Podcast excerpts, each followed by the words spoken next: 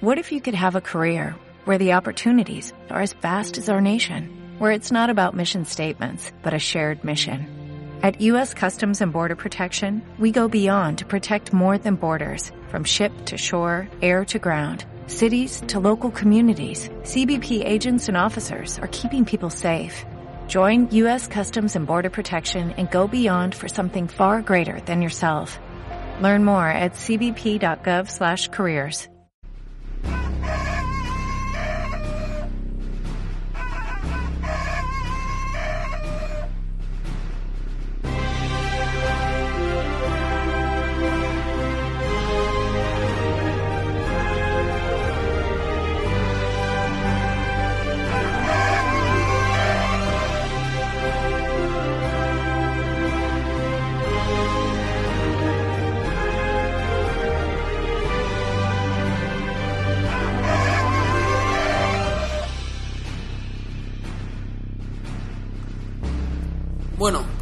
después de esta promo ya estamos en la sección que tanto nos gusta, esta sección de tecnonostalgia, que como ya sabéis, de la primera parte del episodio eh, empiezo a grabar yo solo por los problemas técnicos que tuvimos.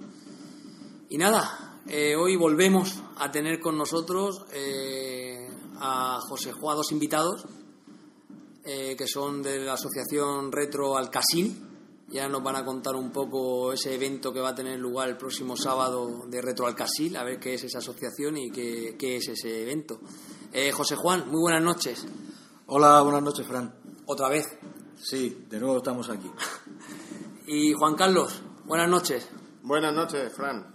Otra vez. Otra vez de nuevo. Bueno, eh, Juan Carlos, eh, Micomedes en internet, ¿no? Mi comedes en el mundo retro, Retro. mi comedes. Y José Juan, Sé Juan. José Juan, Sí. ¿no? Vale. Bien, pues en primer lugar eh, quería daros las gracias por haber repetido otra vez visita pensando como pollo, menos mal que soy de la Vega Baja, aunque os había propuesto hacerlo en Esquipe, pero vosotros eh, habéis, habéis aceptado el venir otra vez con nosotros. De verdad que muchas gracias. Nada, gracias a ti por la bandeja de, de cigalas y gamba a la plancha que has puesto. Y la docena y media por borones. Bueno, pues nada, eh, bienvenidos al podcast de Pensando como Pollos. No sé si es la primera vez que participáis en un podcast o sabéis lo que es un podcast, soléis oír podcast, conocéis el nuestro. Sí, el, el vuestro lo conocemos igual que, bueno, yo por lo menos sí oigo asiduamente podcast como El Mundo del Spectrum o, o Fase Bonus. También lo de Retro entre Amigos, que son unos colgados. Yo no, yo no, no suelo oír podcast, pues no tengo tiempo, material y lugar para escuchar. No tengo... yo prefiero leer en blog y, y tal. Prefiero leer antes que escuchar. Y tú, ese Juan, eh, bueno, te llamo ese Juan, José Juan, ¿cómo te sientes más cómodo? A mí me da igual cómo me llame. Estamos en una entrevista retro, Sé Juan, sé sé Juan, Juan. ¿vale? Bien, te preguntaba, ¿tú dónde sueles escuchar los podcasts? Me has dicho que los escuchas, ¿dónde los sueles escuchar? Bueno, en, la, en el despacho quitamos, el- bueno, yo quito el hilo musical de que ponen los 40 criminales y escucho el podcast con el, con el equipo, con el portátil. Me me gusta mucho eso. Yo siempre desde este podcast hemos invitado a los jefes a que dejen a sus obreros escuchar podcast porque si una persona es feliz escuchando podcast o bueno o haciendo cualquier otra cosa que no entorpezca el trabajo, yo creo que se aumenta la productividad, ¿verdad? Sí, sí, sí. Eres más feliz. Indudablemente. Eres más feliz.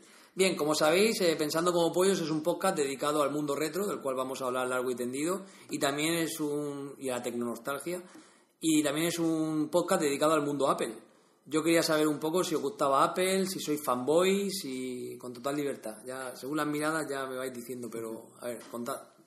A ver, yo a, lo que me dedico realmente, yo veo que un equipo Apple eh, para lo gráfico y hablando de diseño gráfico es una de las mejores herramientas que hay. Pero claro, una limitación que tiene y siempre ha tenido para mí ha sido el precio.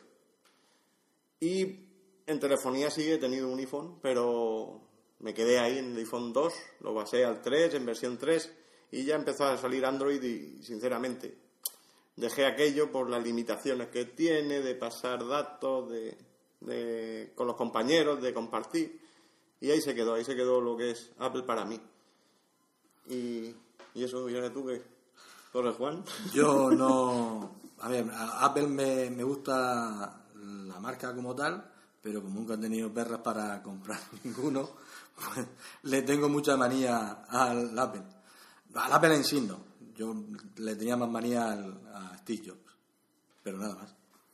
Es curioso, eh, la mayoría de personas que hemos entrevistado al mundo del mundo retro, en la parte de tecnonostalgia, siempre nos dicen que no suelen ser fanboy de Apple y, y que Steve Jobs siempre suele repulsar un poco. ¿Por qué te da un poco de repulsa Steve Jobs? Bueno, lo cierto es que ah, yo mm, eh, no te sabría decir por qué me daba un poco de repulsa, ¿no?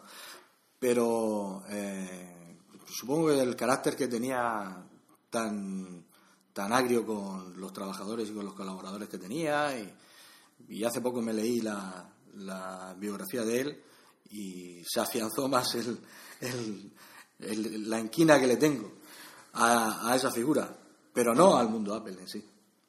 Sí, pero es curioso, ¿no? Como pese a haber sido una persona tan negrera como tú insinúas y tan que se portaba tan mal como, con los trabajadores, haya dejado ese... No, no, el legado es increíble. El legado, ¿verdad? Claro, él era un genio en, no en la venta de, de ideas que no fueran suyas como Bill Gates, sino justamente en lo contrario.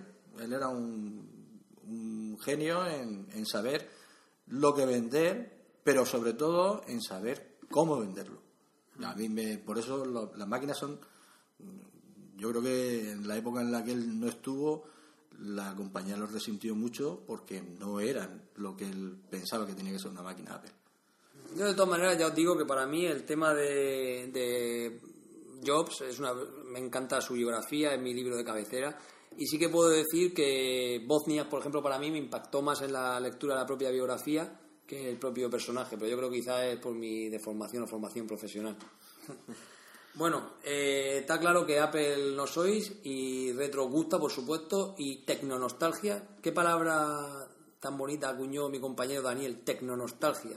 ¿Qué es lo que os inspira a vosotros esa, esa palabra? La tecnonostalgia, pues el recordar, evocar los tiempos que pasabas delante de un ordenador, que tenías que aguantar 15, 20 minutos para cargar un juego. Eh, es eso, diversión. Eso es en un Spectrum como mucho son 5 minutos. En un Commodore 15 minutos, bueno, la culpa la tienen los que trabajan con el pan. Bueno, sé, Juan, yo voy, yo voy a interrumpirte un segundo para decirte que yo tenía un Astran y tenía el destornillador porque con el problema del cabezal, que tú sabrás Sí, mucho sí, mejor sí. que yo. Yo recuerdo que yo no medía eh, los tiempos de carga en minutos, yo los medía, yo los medía en mandados. A ver cuánto era, cuántos mandados era capaz de hacer en el tiempo que tardaba. Decía, "Te- tienes que cargarte el Last Ninja o el del Last Ninja 2. Decía, pues estos son tres mandados, me da tiempo ahí a Cantoñín, a Caroto, a Caroto. Y cuando subiera, te lo juro, estaba, yo estaba en la, en la cola de la carnicería pensando, Rea Terror B, que si salga, salga Rea Terror B. Porque si salía el A, ya sabía que eso era que la cinta estaba rota. Pero si salía el B, tenía la esperanza de recuperarlo con el, con el cabezal. Eso de que no tardaba mucho, a veces eran horas, porque tenías que esperarte tres cargas con, y a veces los diferentes fases cargaban a diferentes alturas del cabezal. O sea, fíjate si, si, si era tiempo. Pero bueno, sigue, sigue, Juan.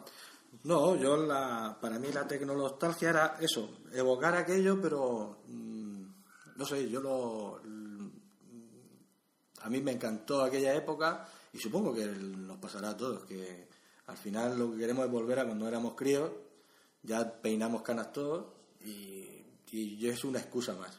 Ahora está el pádel, está la bicicleta y pero lo que realmente por lo menos a la gente de nuestra época lo que nos lo que nos llena es recordar aquello y por lo tanto usar otra vez las máquinas que para eso están. Sí, Ignacio me solía decir que él, Tecnonostalgia, Ignacio de Fase 1, al que mandamos un saludo desde aquí, eh, solía decir que la tecnonostalgia para él no era nostalgia, porque él nunca había dejado de jugar realmente. Yo creo que vosotros también pasará lo mismo, ¿no? Tú sigues jugando, bueno, lo poco que juegas, lo mucho nos contarás si te gusta jugar o no. eh, ¿Verdad? Sigue, sigue, tú sigues, por tu camiseta que veo que vienes hoy de Sinclair ZX Spectrum, ahora nos echaremos una foto para el blog, ¿eh? del 30 aniversario. 30 aniversario. Eh, veo que, que, que, vamos, que no has perdido ese, ese amor por Bueno, mm, realmente sí que lo perdí, ¿no? Porque llega un momento que en la, en la vida, como todo, le he hecho mucho en falta mi ordenador porque mm, se lo regalé a un primo y lo perdió. Y, y yo estuve unos, mm, unos años sin, sin usar el, el Spectrum, sin, vamos, sin preocuparme de aquello, porque ya me enfoqué a mí, a mí siempre me gusta el diseño y me enfoqué al, en el 3D, pero luego por circunstancias de la vida aquello no iba para ningún lado y, y un día pues retomé la afición que tenía con el Spectrum gracias al, al emulador de Pedro Jimeno, bueno, al emulador de Pedro Jimeno y a muchas otras cosas y al final. Bien, y entonces, eh, Retro Alcasil. Vamos a centrarnos un poco en el retro, Retro Alcasil. Contarme un poco qué es eso de Retro Alcasil, qué es la Retro Alcasil Party. Contarme un poquito qué, qué es, qué, es, qué es Retro Alcasil, para que lo conozca por Retro Alcasil. ¿Qué es? Vale, Retroalcasil es, eh, a grosso modo, una reunión de amigos con aparatos de la época y realmente es cacharrear, pasar el rato, hablar entre nosotros y, por supuesto, el que venga de visita se le explica lo que las preguntas que tengan, las cuestiones que le pueda surgir. Sí, se le enseñan los Etcétera. equipos. ¿Y cuándo nació, cuándo nació lo que es juntarnos? Eso ya se lo dejo aquí a mi compañero. Bueno, en, el, en, en la sexta edición que hacemos de la Retro Arcasil, empezamos en el 2008 y empezamos un poco porque en, aquella, en aquel año a Ron de RetroWiki se le ocurrió hacer eh, pues las party land que hay en Valencia o que hay por ahí. la Campus pero- Party, La ¿no? Campus Party y tal, pero nada, mucho nada que ver. Él lo llamó las Tasca Party y ya juntaron un puñado de amigos allí en Madrid, que era donde él la- las propuso, y juntarlas en un bar. Y yo venía de haber estado yendo a, a Valencia, a Torrent, a ver a la gente de Vintagenarios en las quedadas que ellos hacen. Y entonces se lo planteé a Juan Carlos y nada, lo primero que necesitábamos era equipos porque no teníamos prácticamente, teníamos muy poco entre los dos. Y entonces hablé con Chema de Informática, que la gente lo conocía como Stalus, con Wiz, que también pertenece al grupo de RetroWorks, y con Zani, que le mandamos un saludo allá a La Pampa, Argentina, donde esté y con varias gente más, con All Comput. Son gente que han estado siempre en, en el mundo retro, sobre todo All Comput, que es Javi y, y Chema, porque han estado desde los inicios y gracias a ellos mucha gente ha comprado, ha recuperado equipos, ¿no? Y entonces hablamos con ellos, ellos tenían una colección muy grande, nos dijeron que sí, enseguida quedamos un sábado y lo hicimos. Lo hicimos en un restaurante. Que Sí. el tío nos, nos dejó un cacho de restaurante, con un cacho muy bueno. Ese fue el primer año, el 2008. Sí, en 2008. Y no fue en Almoradí. No. Lo tuvimos que hacer en la Daya. Tampoco mm, vamos a decir que fue obligado allí. Tampoco no, no nos daba tiempo material a hablar con el ayuntamiento, a pedir un sitio. Y dijimos, mira, aquí que nos dejan, aquí nos ponemos. ¿Y cómo se le explica a un oyente que podamos tener, por ejemplo, de Asia o de Sudamérica, que nos escucha algunos, Alcasil, retroalcasil? ¿Alcasil por qué? ¿Retroalcasil por qué? Vale, el retroascasil viene de, de Almoradí, que es el joyero de la alcachofa, porque realmente un alcasil es una alcachofa. Lo que pasa es que en la zona nuestra, la Vega Baja, se le dice alcasil o arcasil. Yo recuerdo eh, cuando íbamos el año pasado a, a Retroconsolas, allí con Fran Gallego y Pablo Avilés, allá al, al evento de Alicante, que recuerdo montado en el coche, me dijo uno, oye, yo tengo aquí por ahí una asociación retro y tal que se llama Retro Alcasil. Yo o- os lo prometo, yo pensaba que me estaban tomando el pelo. O sea, yo en ningún momento pude llegar a creer que Retro Alcasil. Dije, "Ah", dice, mira, tengo el teléfono, está Juan Carlos. Dije, "Pero, Juan Carlos, yo esto me están tomando el pelo a llamar yo. Y guardé tu número. La verdad es que tuve bastante tiempo hasta que ya empezamos con los Retro Santo Domingo, me puse en contacto contigo, porque de verdad parece que busqué información y sí que existíais. ¿Vale? Pero al principio sí que fue un poco, un poco reacio. ¿Y cuántos sois en la asociación? ¿Vos sois asocia- a- asociación? ¿Sois grupo de amigos? ¿Qué sois? Eh, de momento son un grupo de amigos, está en proyectos, en asociación, eh, consolidarla, pero vamos, de momento seremos unos ocho miembros, ¿no? Aproximadamente. Sí, más o menos. y salteados. Vamos, no solo de Almoradí, solo estamos nosotros dos, pero ya en Alicante hay tres, cuatro. En Cartagena otro, en Murcia otro, vamos, y en, y en La Pampa. Y en la- Allá en La Pampa, qué bueno que viniste. Pobre Zani que está allí él solo. Y nosotros eh, ya podéis contar con Don Matter y bueno, porque Dani y yo ya lo dijimos ayer en, en el, en el ensayo del episodio, ¿no? Que nos íbamos a, a hacer socios de, de vuestra asociación. Supongo que admitiréis a todo el mundo, ¿no? Vale dinero, cuesta dinero. No cuesta un duro. De momento lo único que, nos, nos cuesta a nosotros el tiempo y, Y la gana. y la gana, y ya está. Si hacemos una camiseta, el que quiera comprar la camiseta la compra y ya está. Y en la Retroalcasil, entonces para hacerse miembro de Retroalcasil dejaremos los datos en las notas del episodio y en el Twitter por si alguien quiere hacerse socio en España o en cualquier otra parte del mundo y quiere colaborar con vosotros, si es de la Retroalcasil, ¿vale? Y nosotros daremos los datos para que se pongan en contacto con vosotros. En el blog de la Retro Alcasil hay, una, hay varias cosas, hemos ido poniendo siempre entradas de, las de las anteriores, creo que se hicieron desde el 2008, y se pueden Sí, ver las fotografías de la de gente alguna, sí, que de- ha ido asistiendo por ahí, mucha gente que ha venido de fuera, que le damos las gracias porque hayan venido, pero hacerse 400 kilómetros para solamente ver a cuatro matados, pues eso tiene mucho mérito. Y, y también tenemos una tira cómica, ¿Ah, sí? Sí, que la dibuja aquí eh, el amigo.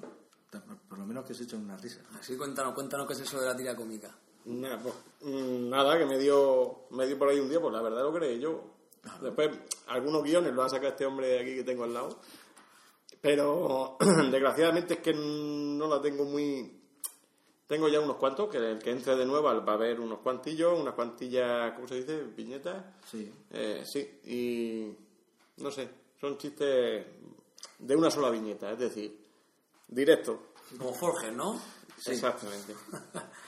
Bueno, pues nada, desde aquí ya te digo que a todo el mundo que quiera hacerse socio de Retroalcasil eh, ya, ya pondremos los medios de contacto para que se puedan hacer. Bien, y la Retroalcasil Party, el sábado estaremos allí, ¿no? Contarnos un poco dónde es eh, y en qué va a consistir un poco. Vale, sí, es el sábado 6, este sábado, sí, el que viene, el sábado 6 de septiembre, en la biblioteca pública, en el hall, son un espacio bastante grande y, y tal, y será desde las 10 de la mañana hasta las 2 y desde las 5 de la tarde hasta las 8. Y nada, están invitados el que quiera venir, el que se quiera apuntar a la asociación, vamos, tiene las puertas abiertas por todos lados. Este año es la- el 30 aniversario de, del Amstrad y vamos a intentar llevar todos los modelos de Astra que entre los dos y, y sobre todo Chema que va a traerse prácticamente todos los modelos de Astra que, que sacó este hombre, Alan Sugar. Qué maravilla.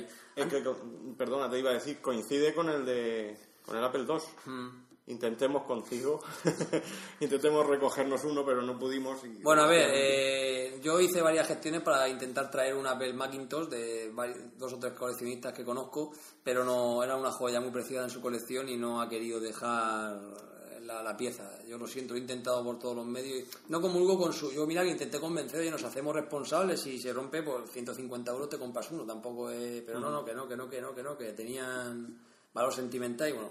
Ahora No, no, un se- poco se- de- se entiende, se del entiende. tema de- del coleccionismo. Aparte de esa exposición, bueno, has dicho que era el cumpleaños del Astra, ¿no? Y que ibas a traer los modelos. Me viene a la cabeza porque has comentado antes lo de retro entre amigos. Yo no sé si dedicarme a la tecnonostalgia o a la eh, mm, tecnorepostería o retro repro- repostería. No sé si sabes por dónde voy. En el último podcast de... Es que no lo he escuchado. El último de este Ah. mes no lo, he- no lo he oído. Vale, eh, ahora voy a Están poner... metiéndose mucho con, con este que se ha ido a Alemania. Exactamente, es que ese que se ha ido a Alemania eh, le regalaron una reproducción uno a uno Ah, cierto, de la tarta. de la tarta del Sí, Astran sí, CPC 464 Sí. que bueno, cuando yo se lo enseñé a mi mujer digo, mira Lancha lo que quiero y me dijo, que no tienes sitio para meter ordenadores viejos, digo que no, que esto es un pastel y me dijo, pero que un pastel, lo pondremos en las notas del episodio porque es realmente brutal la reproducción exacta que hicieron de, del pastel. O sea, es, es, es apoteósica. Ahora, ahora os enseñaré. CPC, sí, fotos. os enseñaré la foto.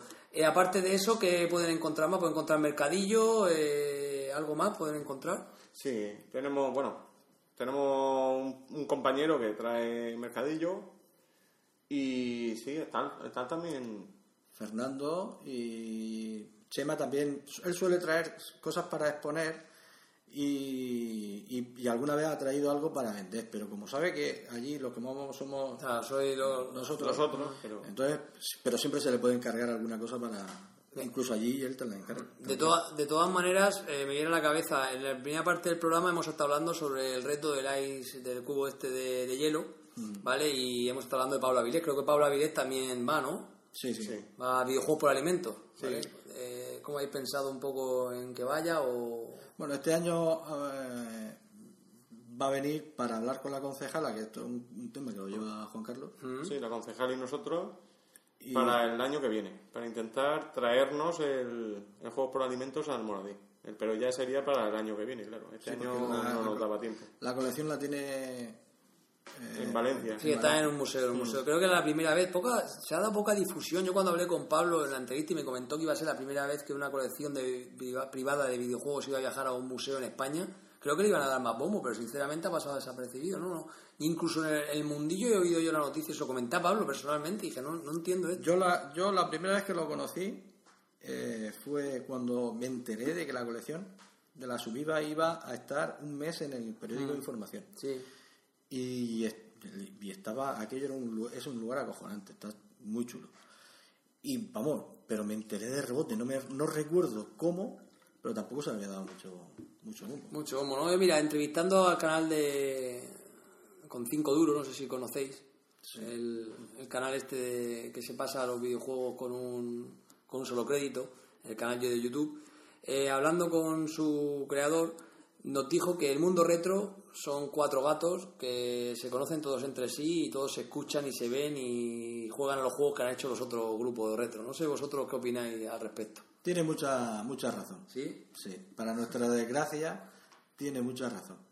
Eh, siempre, a ver, en- tanto en la Retro Arcasil como cuando vas a la Retro Madrid o la antigua... Hombre, hay una evolución tremenda desde la Madrid SX hasta la Retro Madrid. desde- eran 50 personas en los inicios, o 450 cuando yo fui en el 2004, y hasta ir 5.000 personas, a ver, la evolución es brutal.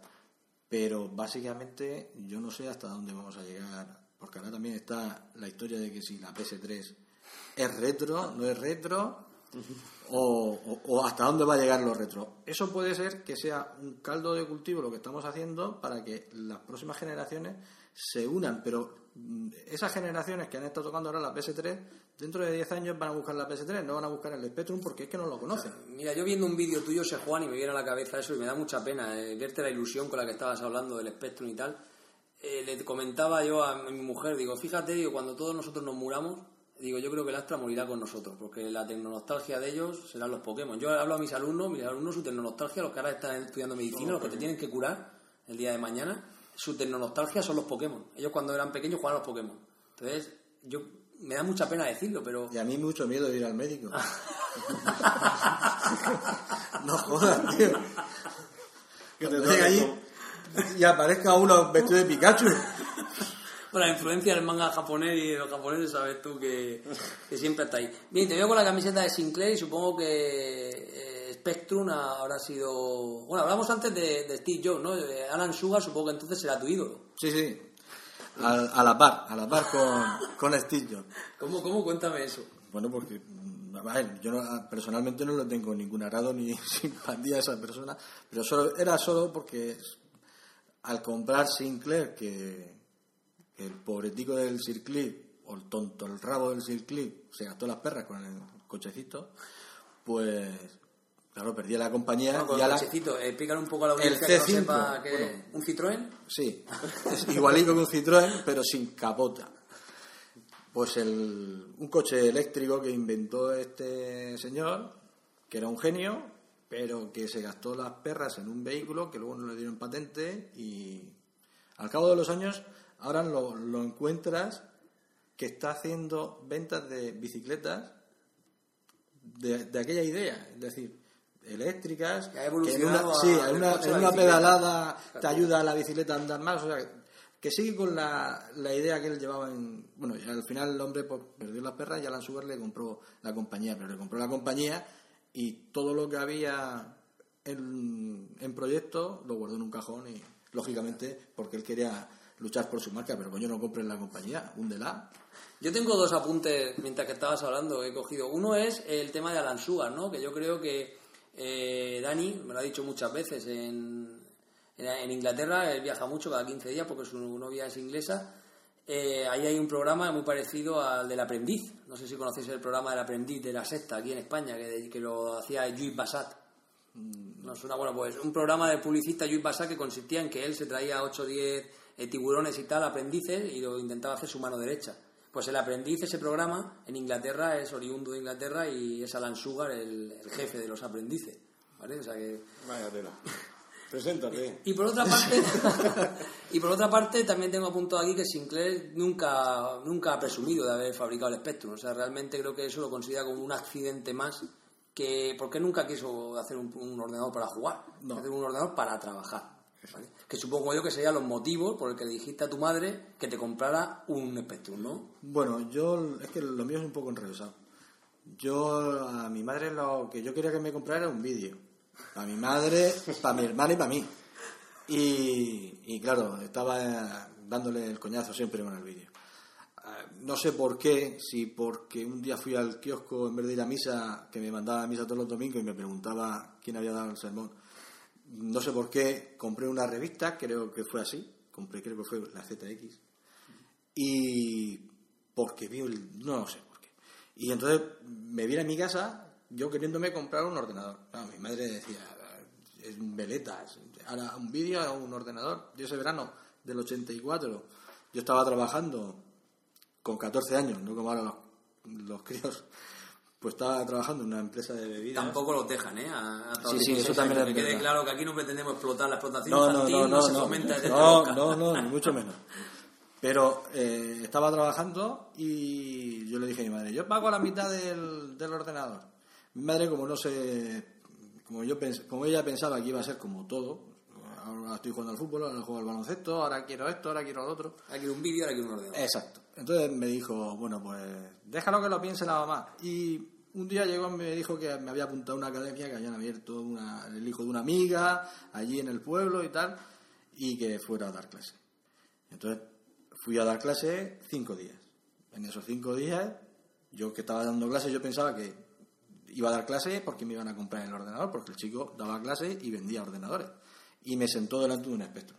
Igual si me sienta delante de un Commodore, pues me hago panadero. O me pongo a programar igual, pero me puso delante de un Spectrum. Y había un Astra y tal. La cuestión es que, O sea, tiene una academia con ordenadores de 8 bits. sí, sí, de- de- claro, tenía el Spectrum. Uno de cada. Astra, tenía uno de cada. Madre mía.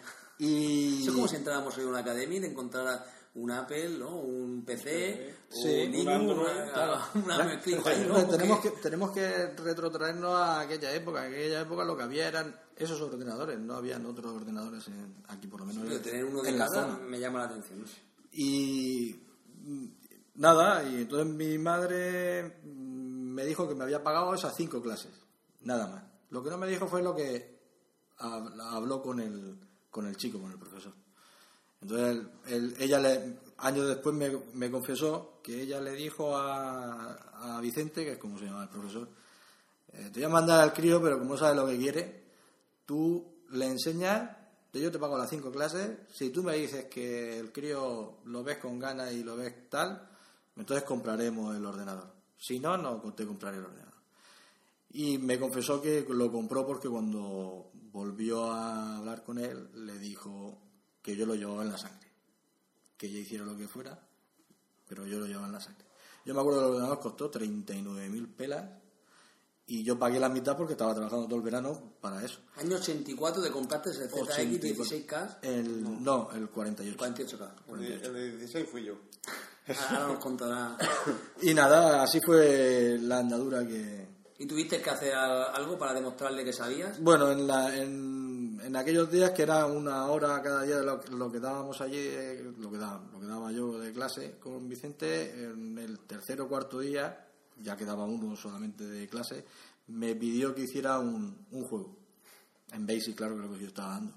Y era una especie de bombardero, era un avión que pasaba de un lado al otro de la pantalla y abajo había como una torreta disparando, ¿no? Y claro, yo no tenía ordenador, yo estaba dando clase allí. Entonces yo en la libreta que llevaba, pues hice el juego y al otro día fui allí a picar el código. Y bueno, no sé si aprobé o no aprobé, la cuestión es que tengo el ordenador. Me compró mi madre el ordenador. Y tu historia también es una, una historia muy bonita, ¿eh? Ese Juan. Sí, Sinceramente, o sea, a, mí, a mí me ha gustado mucho. ¿Y, y tú, Juan Carlos?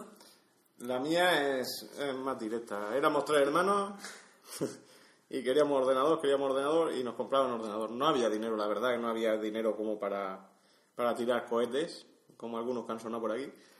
Pero mm, se consiguió que comprara para los tres, para como estuvimos comentando, que era para, para estudiar. Era para estudiar. Siempre los, los ordenadores y sobre todo 8 bits se compraban para estudiar. Para estudiar. Resulta que nos compraron el 16K, que, que yo no me acuerdo ya de aquel ordenador si había juegos, aquello, aquello, ahí yo era aún muy pequeño. Pero claro, el 48K fue al poco tiempo, ¿no? Salió... Sí, salieron con meses de, de Con diferencia. diferencia. Bueno, meses no, porque en el 82 sale el Spectrum en Inglaterra, aquí llegaría el año siguiente, saldría el de 16K y en el 84 al principio saldría el de 48K. Creo, porque yo tampoco soy un... Pues creo que, que tuvimos la suerte, que nos lo vendió una tienda de allí, que el 16K tenía problemas. Se apagaba solo. Sí, sí, sí, así como suena, se apagaba solo. Y fuimos a devolverlo y el chico de la tienda, gracias a Dios, nos dijo, no, no, pues que ahora ha salido, pero si es que sería seis meses después. Nosotros no compraríamos en el momento de salir el 16K, evidentemente, lo compraríamos después. Y nos dijo, mira, ya que se, la- lo vamos a cambiar porque está mal, llevase este que ha salido nuevo. Y mira, suerte. Qué suerte, qué suerte tuviste. Eh, me ha notado mientras que estábamos hablando de por qué elegíamos los sistemas en los años 80, ¿no? Yo fui de Astran y sin embargo todos mis amigos tienen un Spectrum. Entonces yo, mamá quiere un ordenador, mamá quiere un ordenador, yo lo tuve súper pronto, recuerdo las navidades aquellas brutales por de, de- de descubrir el Astran y tal. Pero ya pasados los años dije, oye papá, ¿por qué me compraste un Astran? Y él me dijo, porque me vendió del corte inglés. Si le hubiera vendido aquel día un MSX, pues tenía un MSX, si no... ¿Por qué vosotros eh, consideráis que se elegían en aquella época los sistemas o por qué teníais el Spectrum o por qué el Spectrum llegó a ser tan popular? En, en referencia a ordenadores como Commodore MSX, sin nombrar a Astran, que eran mucho mejor ordenador que Spectrum. Porque Commodore y MSX, ¿estás de acuerdo, se juegan de que eran mejor ordenador, ¿no? Que estás poniendo una cara. ¿O, o no? el- básicamente, a lo mejor sí. no, sé lo que, no sé lo que pensarán el resto de la gente, ¿no? Pero, bueno, el 6502 es un micro cojonudo. En comparación con el Z80, uno trabaja uno con 2 MHz, me parece, el otro a 3,5. Y ole, ¿eh? El 6502, ole para trabajar. Bueno, a mí, yo creo que todo eso era eh, porque el amigo tenía un Spectrum y entonces tú intentabas que tú tener otro igual. Yo en mi caso es que me sentaron delante del Spectrum. Eh, ahora, viéndolo con otra perspectiva, yo me, yo me planteo si me hubiera dejado trastear los otros ordenadores que habían al lado, porque, tío, el Spectrum en cada letra lleva un comando. Tienes que pulsar para el comando, pero en las otras máquinas lo escribías tú y te daba más versatilidad. Te da mucha más versatilidad un Astra, un MSX, un Commodore en, en ese sentido. ¿no? no estás limitado a los tokens que lleva el, el Spectrum. Claro, a lo mejor si hubiera probado otro, no, me hubiera comprado mi madre nada porque el Spectrum era un aparato también. Sí, los Commodore valía una pasta, ¿no? Yo recuerdo que el Astran, bueno, yo ya lo compré más tarde, creo que fueron 87, 88 por ahí, lo compré yo ya. Pero creo recordar que 59 59.900 o 69.900, no recuerdo, valía el Astran, y el Spectrum estaba sobre las 40.000 pesetas. Sí, sí. El Commodore, no recuerdo, si tú me, a lo mejor me podrás ayudar, Sí, pero el Commodore probablemente estaría por, también por las 50 y 50 pico y pico mil pesetas, ¿no? Pero bueno, mi madre presumía delante de todos sus amigos, oye, tienes un ordenador. Y de, hecho, estamos sentados tres aquí, yo, estamos hablando por esa época, ¿eh? y además... ¿No te sé- da vergüenza? Porque a mí me da mucha vergüenza. Llega mi madre decía, es que mi nene tiene, tiene un ordenador, es de estos que se tienen un ordenador. Y me da una vergüenza tremenda. Nah, yo no, yo era, yo me- De hecho, yo, a mí, fíjate, ahora que como hemos comentado también la primera parte, ¿no? Que ahora cuando adentremos en la última parte de Retro World y la programación y tal, que estoy haciendo el videojuego este para el concurso de Astran, bueno, el videojuego, si a eso se le puede llamar videojuego, pero bueno, para aprender un poco cómo se programa en Astran. Ahora me tengo que lavar la boca con lejía cada vez que intente criticar a aquellas personas, como en 64K o en 48K de un Spectrum se podía meter eso. O sea, yo venía de los recreativos y decía, señor, voy a jugarme un Mad Day, o voy a jugarme un... Porsche". Chico, pero si es que en, en 64K, ¿qué quieren meter en 64K? Si la foto que le echas hoy a tu hijo ya es de un mega. O sea, imagínate 64K. ¿Verdad? Es un arte, ¿verdad? Poder lo que había ahí en aquella época. Sí, la verdad que sí, la gente exprimía esas máquinas como a, a tope y, y tiene mucho mérito lo que, lo que, lo que se hizo. Había mucha porquería también. De todo- ahora hablaremos, ahora hablaremos de- Sí, del tema. Retro World. Bueno, la, y ya por último, una cosa que también me llama mucho la atención era dónde eh, podíamos encontrar los videojuegos ¿no? y los ordenadores, porque eran, eran tratados como electrodomésticos. ¿Dónde solíais comprar vosotros? Aquí en Orihuela yo recuerdo de Kuiper, eh, eh, Espinosa, ya lo he comentado en muchas ocasiones, ¿no? Aquello que te presentaban eh, un MSX, te presentaban el Ghost Goblins y te presentaban una sandwichera. Y eso lo se había entonces, lo que el electrodoméstico que hubiera. ¿No llamaba la atención eso? Vale. Aquí estamos en Alusiones. el, en el tema, sí. Originales, juegos originales tendría cuatro. Yo mm, me tiré al lado oscuro, como te, te comento, el lado oscuro. Y empecé ya no solo a comprar, empecé a cambiar con otra gente de, de fuera, de, de provincias de fuera. Y O sea, que tú no te encontrabas una sandwichera con un ordenador y con ¿no? yo gastaba más dinero en doble platinas. O sea, fíjate que comentándolo con Daniel, yo no sé si vosotros lo conocéis, una cosa que me llamaba a mí mucho la atención de cuando era pequeño era que ya existía la nube, ¿no? La nube esta que yo hablaba en el episodio 2 o 3, ya hace ya tres años de esto. La nube de que Dani se quedó muy sorprendido de que se emitían juegos piratas en emisoras piratas y tú metías la cinta y la programabas. ¿Tú sabías algo de eso, ese Juan? Yo conocía solamente, bueno, solamente, yo conocía a la gente que estaba en la COPE, que se llamaba el programa, me parece que era Mr. Chip o Microchip, creo que era Mr. Chip. Y se- además que se publicitaba en Micro Hobby. De esos sí, y luego eran los sábados por la noche, cuando ponían, la cinta eran cargadores, me parece. O pokés, o... Toques de cargadores de vida infinita. ¿Y tú, Juan Carlos, llegaste a ver eso que te digo? Sí, sí. Eh, me descargaba juegos de allí y una noche se me cortó un juego que, que un día comentándolo que me preguntó y oye, ¿qué juego se te cortó? Y me quedé pensando, pensando, pensando y te lo dije, pero no me... Y te dio una embolia de tanto pensar. de tanto pensar. Eh, no me acuerdo del juego que fue, te, te lo dije. Ah, sí, el, Mm, el la era embolia. Bueno, y tú entonces... Sí, ¿se acuerda? Sí. ¿se acuerda? No, te iba a preguntar que tú entonces que tenías una especie El de... Every One Boli, creo que me El Every Once a Wally, ahí está. Vaya tela. Y digo que tú, tú eh, llegaste a formar un club, ¿no? Incluso de intercambio de juegos, de esos juegos. Y llegaste Sí. a anunciar incluso en revistas. Sí, sí, en Micro Hobby, que es de donde entonces conocí, o me conoció ese Juan. O sea, tú, ese Juan, conociste a... a- Bueno, te convenciste de hablar conmigo. No, o lo que, algo? no, lo que- a ver, aquí el armario lo conocíamos, yo lo conocía del Bueno, el armario te refieres a Juan Carlos. Sí, el que tengo a mi derecha. A Juan Carlos lo conocía del, del colegio. Sí, sí, Y claro. fue el profesor que yo tenía, el que me vendió el ordenador, el que me dijo, oye, mm, con el ordenador llevas ocho juegos originales, si quieres más, mm, aquí tienes a fulano y él O te sea, el puedes- mismo profesor ya alimentaba la, la- la adquisición de software Los pirata. vacas, eran, vacas, eran seguridad. Eran vacas, sí. vacas de seguridad totales.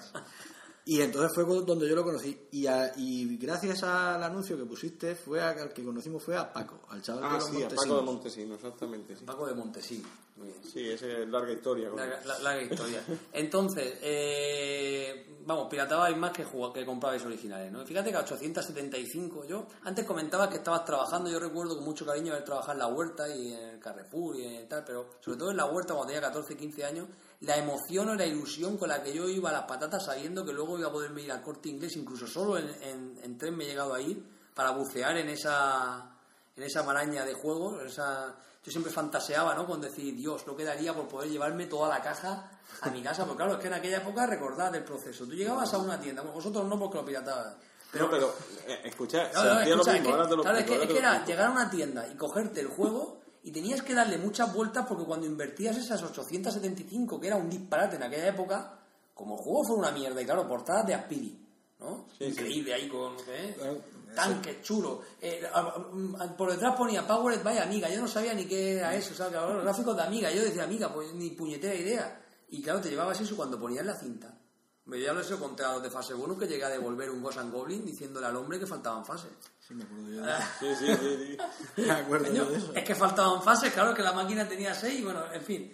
El caso es que eh, había que jugársela mucho y, y por eso te digo que, que era, una, era... Pero bueno, gastarse ese dinero en aquella época a mí me gustaba mucho. Yo ya lo del dinero sí me costaba su dinero, pero también tenía la misma ilusión. De un modo más oscuro, Sí. porque claro, eh, cuando te vendían la cinta, a mí, eh, te la vendían con más de un juego, Mm. evidentemente. Y en la ilusión sí que es verdad, de ir a correo, recogerla, O sea, correos, me estás diciendo que se enviabais cintas por, por España. correo, claro. Si la, la mayoría era de, de Vigo, de Oviedo, de, de Barcelona, internet, de claro, Madrid. Sin internet y sin Nada, historia, nada, eso por carta correo y y micro teléfono. hobby fomentando anuncios de inclu- el Club del Espectro. Del Club ¿no? del Espectrum. El Club del Espectro. Pero la ilusión es la misma, abrir la cinta, saber si te va a funcionar el juego o no funciona, porque tenías un riesgo y evidentemente probarlo. Y de todo lo que hemos estado hablando, las consolas no me las habéis nombrado ninguna vez. O sea, habéis sido siempre de ordenadores, ¿no? Vuestra tecnología ha girado en los 8 bits, en los ordenadores. No, Sí, sí, sí. Ni NES, ni luego 16 bits Super NES, ni Nada, nada. nada, nada. Yo sí, yo sí lo he tenido, pero por tenía un videoclub, como... ¿Tú tenías un como videoclub? dicho, te- ah, lo tenía, lo tenía. Hombre, ahora, Eh, hoy en día, vivir de un videoclub es difícil. Es imposible, prácticamente. Y en él tenía juegos alquiler, cartuchos, la mayoría, de, ni- de Super Nintendo y, ni- y Mega Drive, y tenía las consolas allí. Pero yo sí he llegado a jugar a una Nintendo, he llegado a jugar a una Mega Drive en consola, pero no me, no me tiraba tanto como los ordenadores. Yo ya estaba con, ahí en esa época ya habría pasado al Amstrad, lo que tuve Amstrad, eh, y después pasé a Commodore Amiga, y ya aquello ya fue hasta, hasta el PC. Y una cosa, eh, estás hablando de videoclub, videoclub siempre ha sido sinónimo de los, los finales de los videoclubs, siempre ha sido un gran alimentador de los coleccionistas. Sí. ¿Realmente estáis viendo ahora un auge del tema retro, el tema coleccionista? ¿Sois coleccionistas? ¿Vosotros coleccionáis? No, lo que es de ordenadores y todo eso, tengo. Sí, voy recogiendo, pero no es, no es pasión. Es No eres decir, Diógenes. No, no, no. Es Diógenes si es, si es coger y comprar, sí. No, no, no. Si lo veo barato, es todo lo que ves para ti. y Depende del Es precio. que la línea que separa el coleccionismo de, Diógenes es muy fina. Es decir, hay gente que lo compra todo y hay gente que sí que es selecta a la hora de comprar. Vosotros estáis ahora mismo en mi casa, ya me contáis a mí aquí que puedo coleccionar sin que nos vemos de vivir los que estamos aquí. Hmm. O sea, no- yo no tengo sitio material para meter. De hecho, tengo una colección de Super Nintendo y la tuve que vender. Vosotros que... Yo sí que tengo un espacio para tener, pero al final eh, me he quedado con cuatro máquinas que son las que puedes trastear, porque al fin y al cabo te das cuenta de que como yo no soy jugador, yo particularmente no, no he jugado prácticamente nunca, a mí lo que me gusta es cacharrear con la máquina, coger el manual y ponerme a trastear con la máquina. Por eso no me gustaban las consolas, ni me- gustan las consolas, aunque tengo una Wii. Pero no me gustan porque, claro, yo cuando vi las máquinas y me acerqué a la tienda, aparte de que eran carísimas, le preguntaba al tío dónde estaba el manual. ¿Manual qué manual? Digo, ¿cómo programo yo la consola? Si yo lo que quiero es programarla. Tú ya has programado una NES. Yo, claro, o una Super Nintendo, lo que fuera que me vendieran, pero sin ese manual yo no quería la consola. Entonces, no me atraían por eso. Bueno, la cara que pondría el vendedor de electrodomésticos de la época de la juguetería, de la época cuando le dijeras que querían el manual de la NES, se quedaría de a cuadro. Bueno, no, la, la casa normal de el tonto este que, que es lo que dice. Bien, y no hemos parado de hablar del tema de programación, que programabais, que programáis, que programan, RetroWorks, ha aparecido el nombre por ahí, bien. RetroWorks, eh, a cualquier persona que del mundillo retro que yo le diga que es RetroWorks, lo sabe perfectamente, es uno de los grupos de desarrollo de, para máquinas de 8 bits más importantes de España. Vosotros pertenecéis, ¿no? A RetroWorks. Sí, sí, sí. Sí, me- Contarnos un poco la historia, qué es, cómo surge, quiénes sois. Vale, yo termino rápido. Pues la verdad soy, digamos, él me, me involucró a mí, o me convenció, porque yo la verdad tampoco cos- me costó mucho convencerme. Me llevó a un Retro Madrid y me enseñó al grupo, me los presentó y oye, me acogieron y, y yo estoy de grafista, músico y lo que se presente, vamos.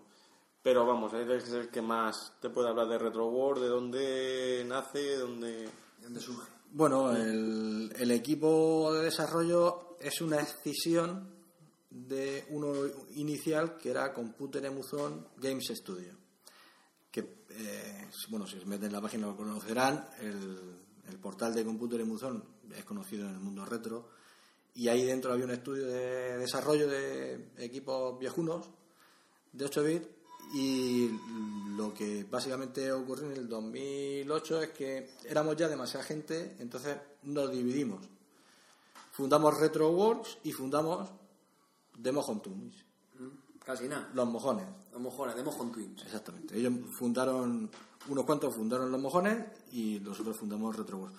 Básicamente no fue en esa división porque los mojones ya habían hecho como tal un juego dentro de Computer Emuzones, ya empezaba a haber de coña el, el- el nombre de The Mojon Twins, que creo recordar, si la mente no me falla, si la memoria no me falla, que era en el Mariano de Dragon, creo que es de Computer Emuzone, pero ya está hecho con el grupo de The Mojon Twins, ¿no?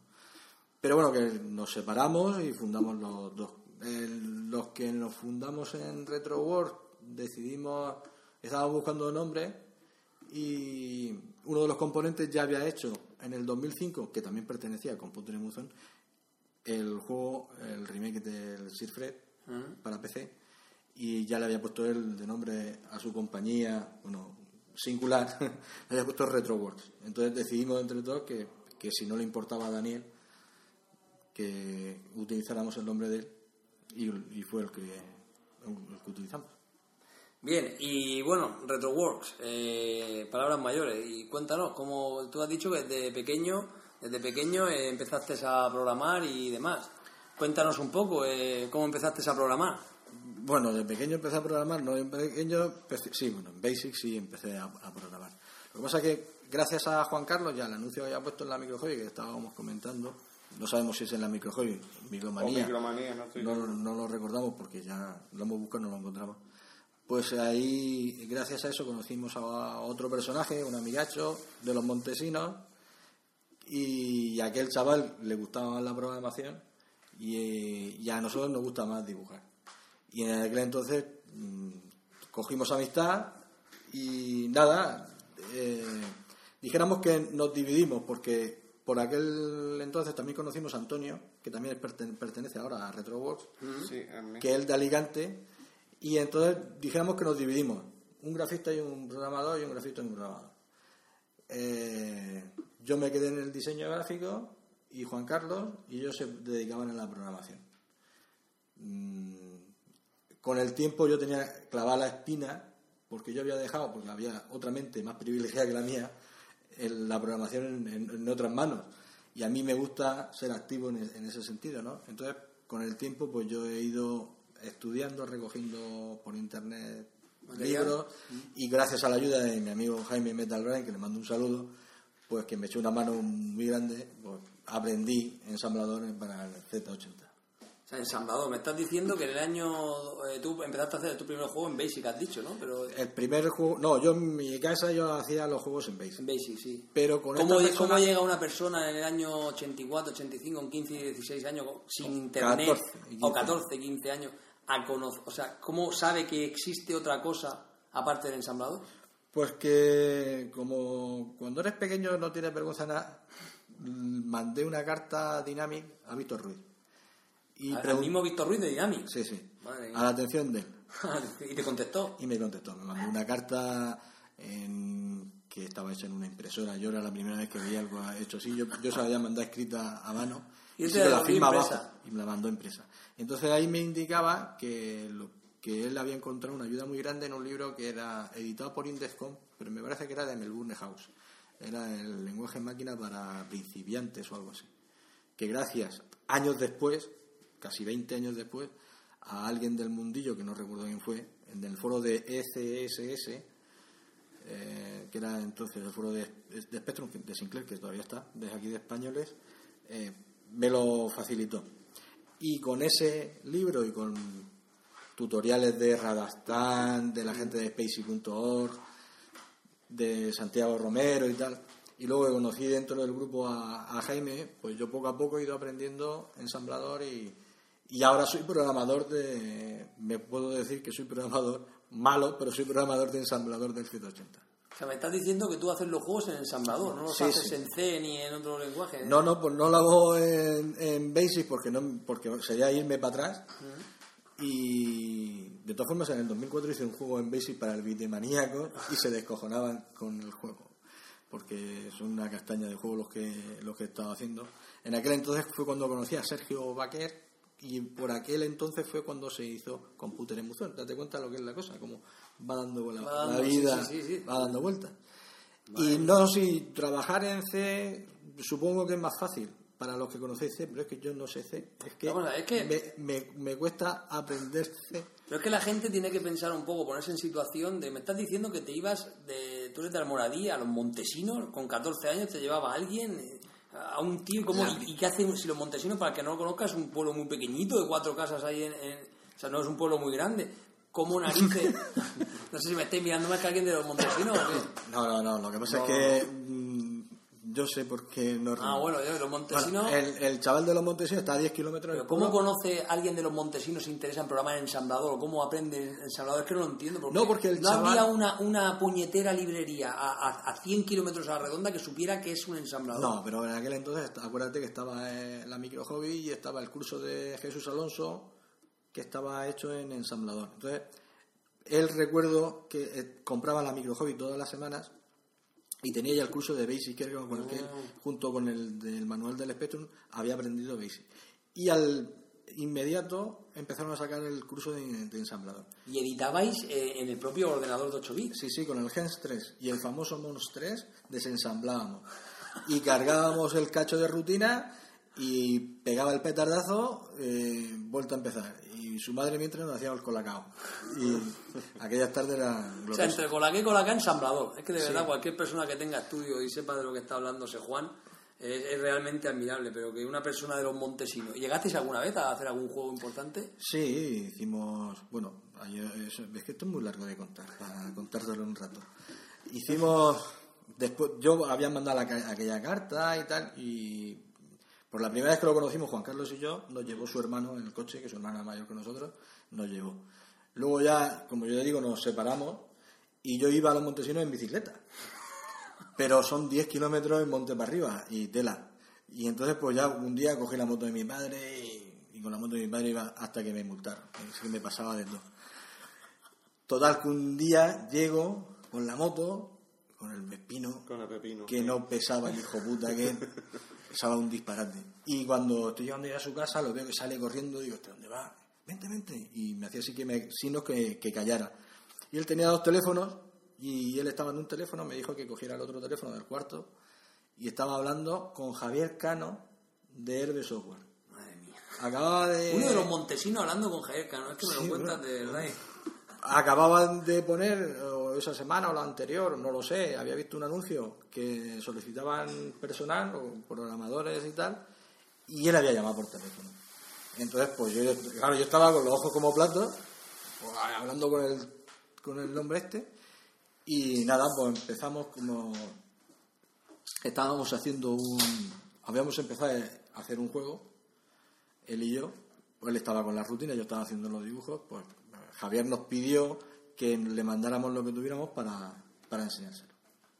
Y lo vio y le gustó bastante, la parte de la gráfica que era la que yo le había enviado, pero nos dijo que no, que no continuáramos con esa idea porque la idea ya estaba muy trillada, era en el 85, 86, yo no lo recuerdo ya, me van a perdonar, 86 o por allá no lo recuerdo.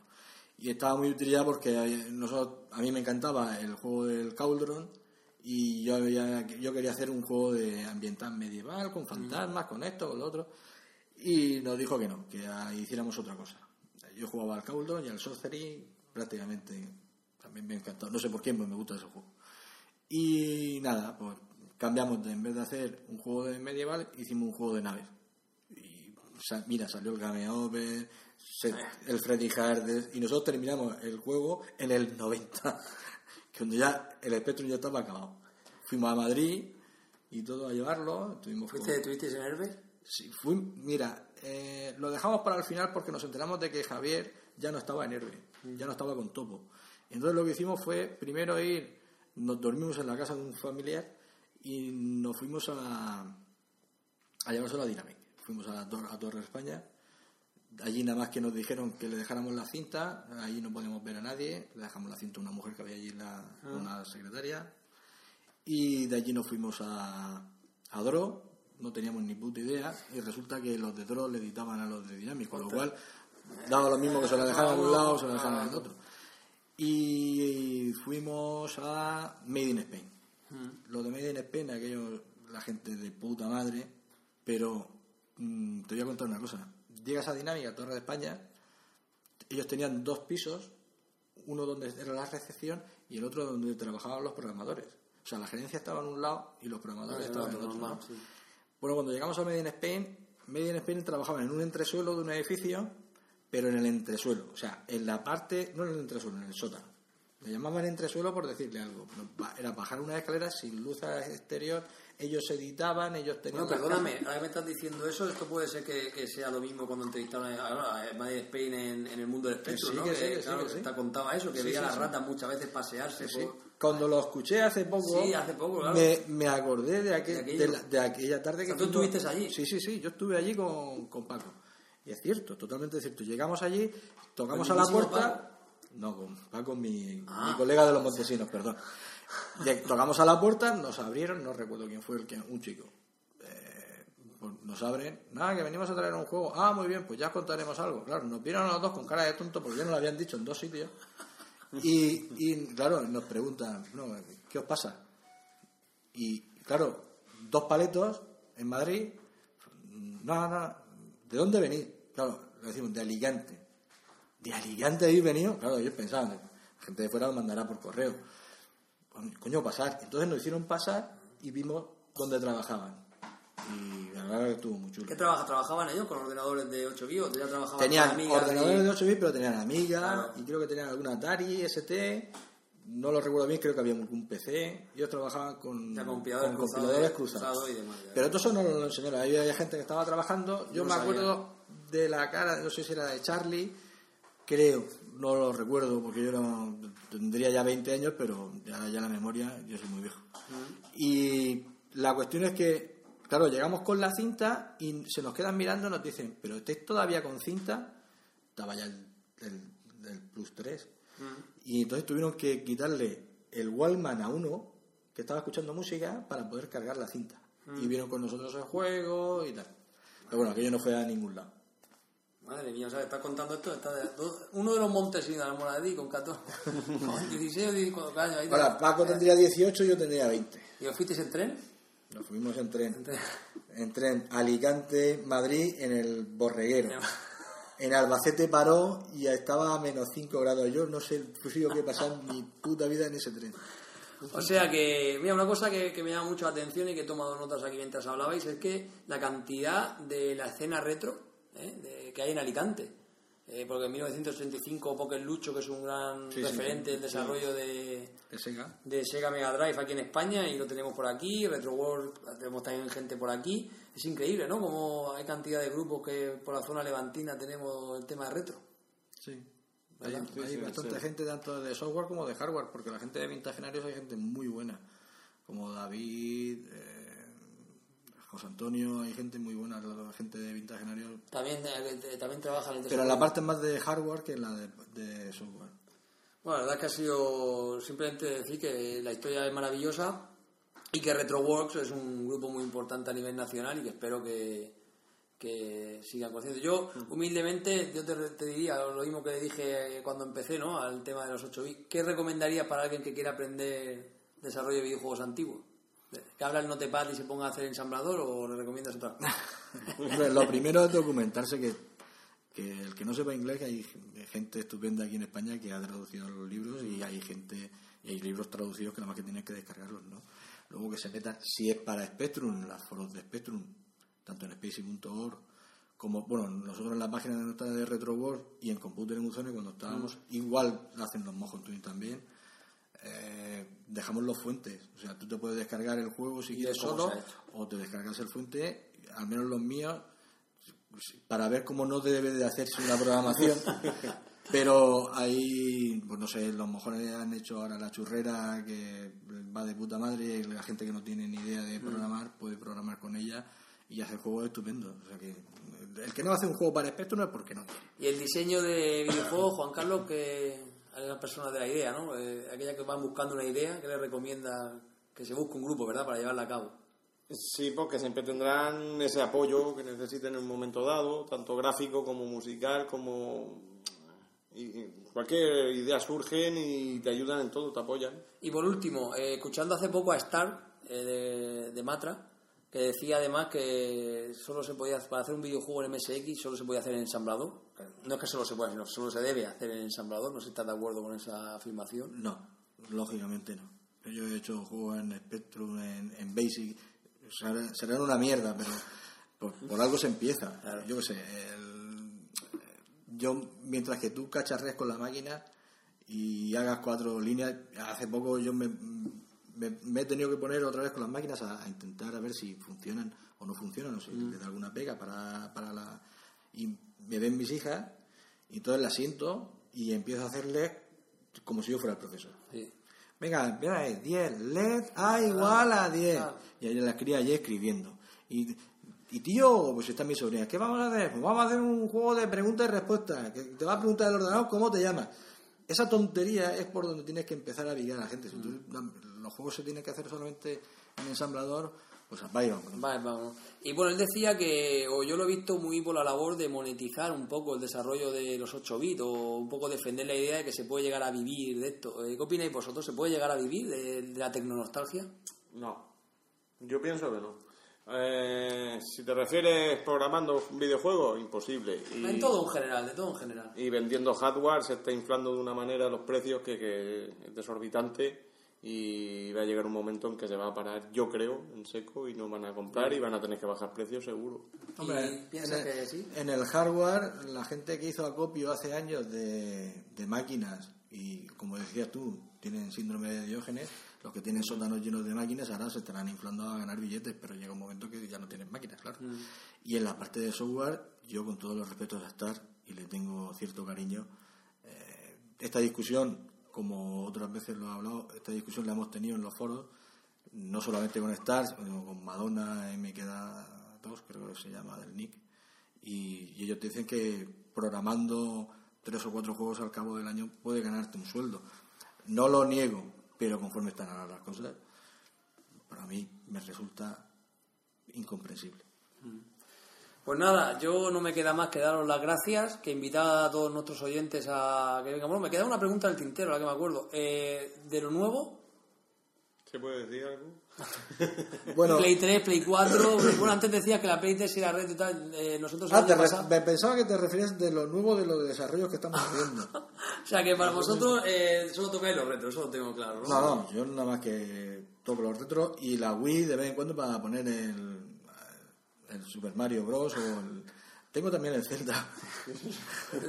Pero creo que no he pasado del donde se hackeaba la máquina. Uy, perdón.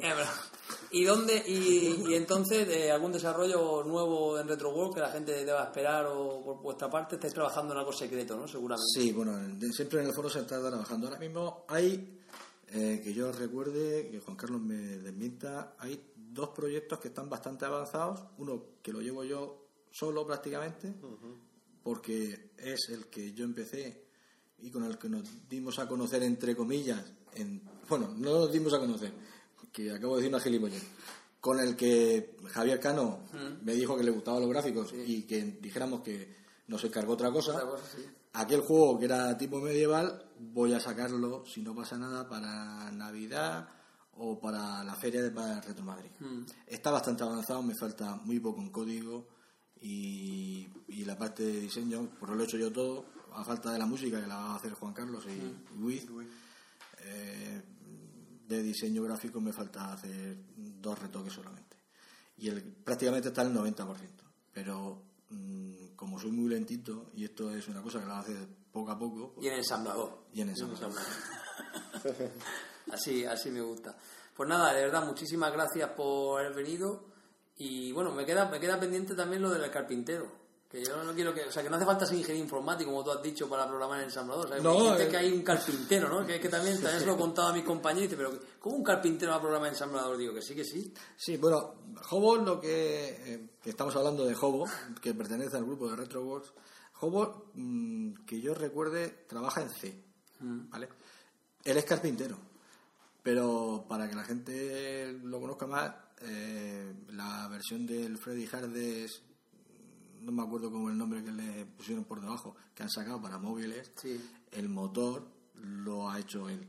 Es un componente de RetroWorld, lo único que ha- lo contrataron, está contratado o a sueldo o, o como se diga, con la gente, con Víctor Ruiz y con la gente de FX Interactive, me parece que se llama la empresa, ¿no? Sí, FX lo decido, del nuevo PC Fútbol este y tal. Exacto. sí. Pues con ellos está trabajando él y Daniel Celemín, que es de el culpable de que nos llamemos RetroWorld, eh, que es un monstruo en el pixelado, los gráficos son de él. Bueno, un poco siguiendo la idea que hablaba Daniel del tema del Flappy Bird, ¿no? Eh, eh, el tema de los móviles sí que puede ser un, un sitio por donde se escape estar, ¿no? Para poder ganar dinero. Decir, ahí sí que puede pegar un pelotazo claro, es con que- gráficos de 8 bits. Sí, sí, sí, no tiene nada que ver. Yo, vamos, vamos si, se, si este se refiere a la parte mobile de, Sí, de hoy en día, de sí. hoy en día, sí, por supuesto, porque nosotros nos hemos planteado en alguna ocasión hacer algo, de hecho, probablemente saquemos alguna cosa, se haremos. Algún jueguecillo para un móvil, juego hecho en Sí, C, no por mí, porque yo no sé C, pero sí que participaremos los dos en los gráficos y tal, porque te sacas un duro, porque muchas veces, mira, en una, y esto ya alargarlo demasiado, en una Retro Madrid yo tuve la gran suerte, o tenemos la gran suerte dentro del grupo, de conocer a, eh, desde Computer Emuzón, a Alfonso Borro, que es grafista de Topo, Borrocop. Borrocop. Y con él eh, tengo mucho, mucha afinidad. Eh, y una Retro Madrid por otra, yo le dije que a mí, me, lo- bueno, esta historia que yo te he contado se la conté a él en su día, y mm, le dije que yo quería conocer tanto a Rafa Gómez como a José Manuel Muñoz. José Manuel Muñoz es el creador de Las Tres de Luces de Claro, el programador. Y, y hace, no sé si fueron hace dos años o Dos tres, años, Sí, sí, dos, dos, tres. Vino, dos, dos, tres vinieron la gente de Topo, claro, aparece Alfonso, me sonríe y yo veo a Ricardo Cancho y a José Manuel y a mí se me cayeron los palos del sombrajo. Me lo presentó y estuvimos hablando un rato, un tío cojonudo, y estuvimos hablando un rato y entonces me lo preguntó, me dijo, oye, ¿por qué no hacéis esto, pero para los móviles? Para el móvil. Dice, es que no lo entiendo, o sea, con la capacidad que tenéis y con La idea que tenéis la- y la y, lo- y los buenos juegos gana, que hacéis, no entiendo por qué no. Entonces eso lo dije, digo, mira, mis compañeros, yo, por lo menos en la parte mía, yo tengo mi trabajo. Entonces, eh, si me implico en hacer algo para ganar dinero, no es un hobby para mí. Claro, ya es algo serio. Y entonces ya deja de ser mm, divertido. Ya, ya empieza a tener presión. Sí. Entonces no. Es, has tocado un tema muy importante ahí porque cuando lo hemos comentado Dani y yo muchas veces en el podcast, cuando se convierte algo divertido en una obligación ya no es divertido. Exacto. Y en la informática muchas veces nos pasa eso con el ingeniero dice, ¿y tú que eres ingeniero informático no te pones a hacer más cosas? Y digo, yo por la noche tía hasta el moño de ordenadores, código, historia, yo lo que quiero es liberar la mente. Claro. ¿Vale? Pues nada, ahora sí que ya de verdad muchas gracias por el rato que hemos, que hemos pasado, por haber venido otra vez, como hemos dicho ya, otra vez, como Ha hemos dicho sido un la- placer, yo creo. Esta espero que se haya grabado. También por, Sí, por no, yo lo que siento mucho es haber hablado tanto porque Juan Carlos ha comido las gambas y a mí me deja las cabezas para que las chupe. No, y los polvorones. Los polvorones para ti. Bueno, pues de verdad, muchas gracias y nada, nos vemos el sábado en Metro